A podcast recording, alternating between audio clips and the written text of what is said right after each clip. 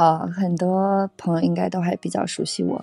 那我今天，嗯，就是我的书随便翻开了这篇，就刚好是这篇来分享给大家。那这篇的题目叫做《生活只有一个目标，就是爱》。OK，那我们我有两个孩子。OK，我有两个孩子，一个儿子，一个女儿。儿子叫佳佳，是哥哥；女儿叫月月，是妹妹。有次我带着月月陪佳佳去上课，她一脸骄傲地向她的同学们介绍：“这是我的妹妹。”妹妹摔倒的时候，她小心翼翼地把妹妹扶起来，领着她走路。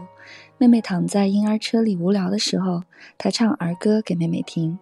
每次看到佳佳照顾月月时，我都觉得好温柔，心也变得柔软极了。这就是爱吧。有时会觉得这些年我做的最好的事情就是生了这两个孩子。三儿笑着说：“难道最好的事儿不是遇到我吗？”很多人说我们把日子过成了一首诗，但事实上，在追求幸福的旅途中，要两个人灵魂能共舞，这才是一场漫长的修行。我在怀着月月的孕期里，其实有过一阵短暂却很煎熬的抑郁期，每天无所事事，呆坐着，默默的流泪。突然有一天，我问自己到底是怎么了，这究竟又是怎么一回事儿？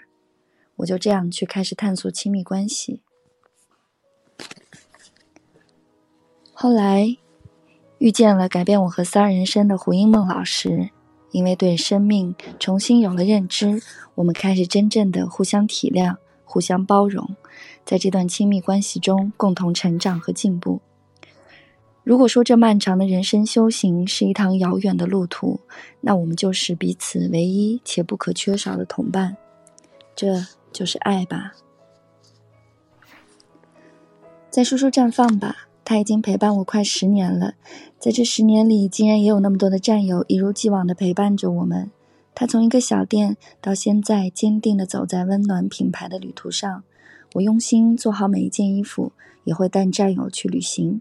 还有绽放之旅，带孩子们去看这个美好的世界。我们也成立了绽放社群，战友自发组织绽放花园，在全国范围内壮大着。所有爱着绽放的朋友们都聚集在一起。有时候想想，这些缘分真的仅仅只是因为一件衣服吗？或者，这也是因为爱吧？看了一本关于幸福的书，边看边问我自己：你幸福吗？答案是我很幸福。因为我得到了太多的爱，我也很想有能力去爱更多的人。终于明白，生活只有一个目标，就是爱。谢谢大家。